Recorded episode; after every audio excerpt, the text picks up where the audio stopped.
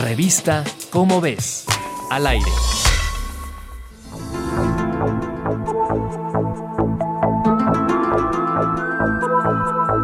Cientos de científicos participaron en la creación del primer atlas de células cerebrales humanas y de otros animales, el cual permitirá saber cómo se comportan, qué funciones tienen, en dónde se ubican, cómo regulan su actividad y de qué manera interactúan.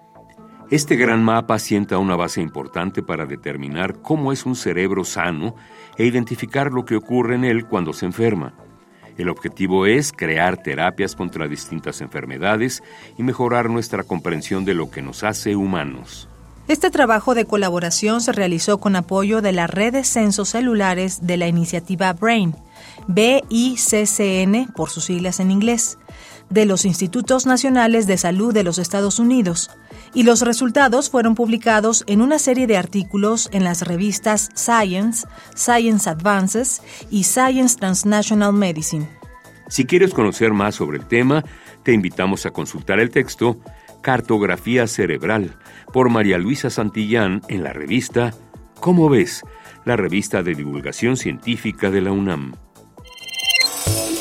Revista ¿Cómo ves? Al aire.